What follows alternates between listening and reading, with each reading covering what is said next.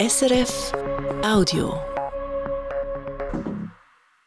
Guten Morgen. Die 13. AHV-Rente mobilisiert. Ein erster Blick auf die briefliche Stimmabgabe zeigt, es könnte ein neuer Rekord bei der Stimmbeteiligung geben. Und im Gazastreifen stürmen verzweifelte Menschen einen Konvoi mit Hilfsgütern. Dabei kommen Dutzende ums Leben. Nun geben sich die Konfliktparteien gegenseitig die Schuld. Ein erster Ausblick aufs Wetter.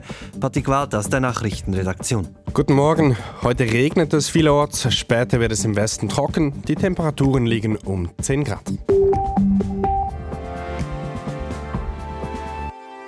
Die Initiative für die 13. AHV-Rente mobilisiert die Stimmbürgerinnen und Stimmbürger stark. Bereits jetzt erreicht die briefliche Stimmbeteiligung in mehreren Städten nahezu 50 Prozent. Das ist rekordverdächtig. Inlandredaktor Ivan Santoro. In der Stadt Zürich haben bis gestern bereits fast 47 Prozent brieflich abgestimmt, sagt Christina Stücheli von der Zürcher Stadtkanzlei. Das ist eine sehr hohe Stimmbeteiligung, gerade auch was die briefliche Zustellung betrifft. Entsprechend kann man wohl davon ausgehen, dass es eine sehr hohe Stimmbeteiligung gibt in der Stadt Zürich. Wie hoch die Stimmbeteiligung letztendlich sein wird, darüber will Stücheli nicht spekulieren. Das macht dafür Noemi Huber. Sie ist Leiterin des Stimmbüros der Stadt St. Gallen. Bis Anfangswoche hätten bereits 35 Prozent per Post abgestimmt. Und es wird noch mehr. Und jetzt rechnen wir bis fast 60 Prozent. Wir haben das Gefühl, dass die Abstimmung zur AHV einfach die Leute an die Turnen lockt. Auch in der Stadt Basel geht man von einer sehr hohen Stimmbeteiligung aus. Bereits jetzt liegt sie bei über 48 Prozent. Sowohl in Basel wie auch in St. Gallen finden gleichzeitig Wahlen statt und auch im Kanton Zürich wird am Sonntag über umstrittene Vorlagen wie beispielsweise über den Pistenausbau am Flughafen abgestimmt.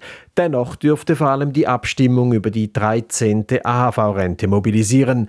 Das zeigt sich auch in Lausanne. In der Westschweizer Stadt finden nämlich keine anderen nennenswerten Abstimmungen statt und dennoch ist die Mobilisierung um fast einen Drittel höher als zum gleichen Zeitpunkt vor der Abstimmung über die Erhöhung des Frauenrentenalters vor anderthalb Jahren.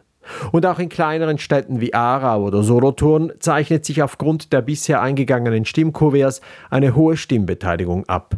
Gut möglich, dass es die Abstimmung am Sonntag in die Top Ten der Vorlagen mit der höchsten Stimmbeteiligung seit Einführung des Frauenstimmrechts schafft. Wir bleiben in der Schweiz. Hunderte Bauern und Bäuerinnen haben hierzulande für bessere Arbeitsbedingungen demonstriert. Dies insbesondere in der Westschweiz. Größere Versammlungen gab es unter anderem in den Kantonen Jura, Genf und Waadt, aber auch in der Deutschschweiz protestierten Landwirtinnen und Landwirte. Sie fordern höhere Preise für ihre Produkte. Im Mittelpunkt steht der Milchpreis.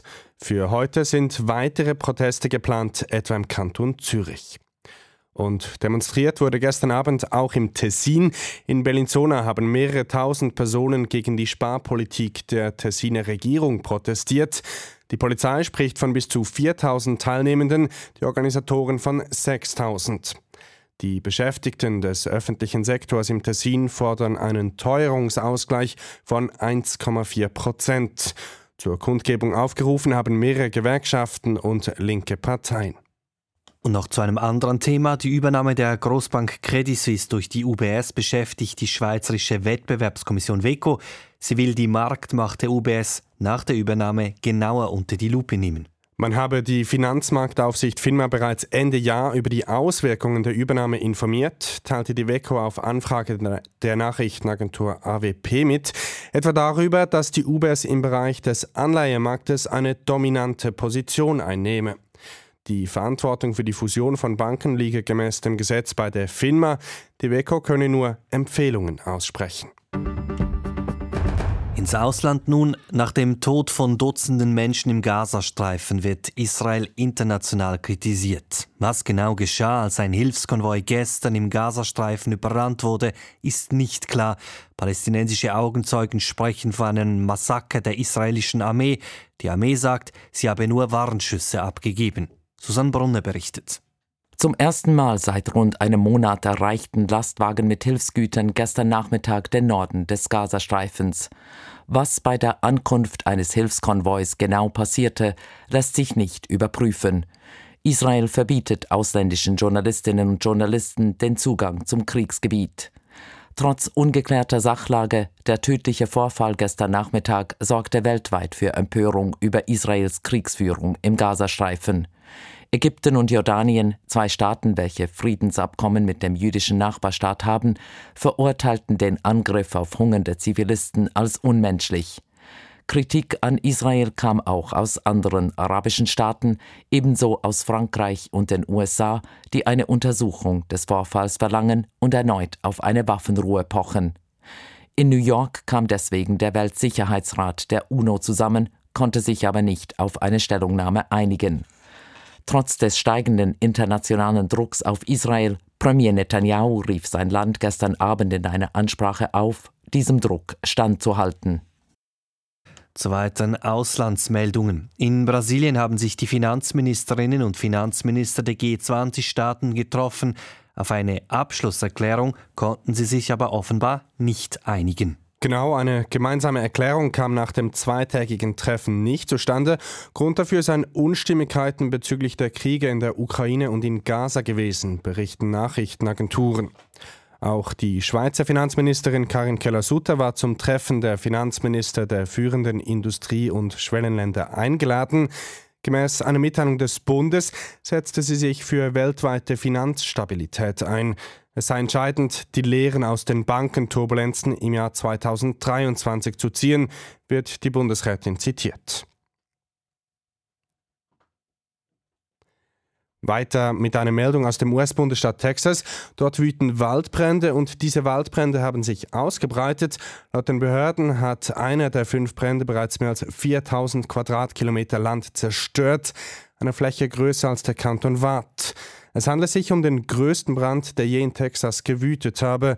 Inzwischen ist auch der angrenzende Bundesstaat Oklahoma betroffen. Bei den Bränden starb bisher mindestens eine Person. Und nun noch zu den Sportresultaten. Da ist der letzte Halbfinalist im Schweizer Fußballcup bekannt. Sitten schlug nämlich im Viertelfinale Titelverteidiger eBay mit 2 zu 1. Im Halbfinale trifft der Walliser Challenge League Club dann auf Lugano und Winterthur empfängt im zweiten Halbfinale Servet Genf. Auch Eishockey wurde gestern Abend gespielt. In der Schweizer Meisterschaft stehen die ZST Lions als Qualifikationssieger fest. Die Zürcher gewannen in Zug 7 zu 3. Dann die weiteren Resultate. Lugano verlor gegen Freiburg 2 zu 4, Biel unterlag Davos 4 zu 5 nach Penaltyschießen, Aschua verlor gegen Bern 1 zu 3, Genf Servet verlor gegen Ambri 3 zu 4 und Kloten gewann gegen Rapperswil-Jona 5 zu 3. Weiter mit den Börsendaten von SIX. Der Dow Jones Index in New York hat 0,1% gewonnen. Der Nikkei-Index in Tokio steigt um 1,9%.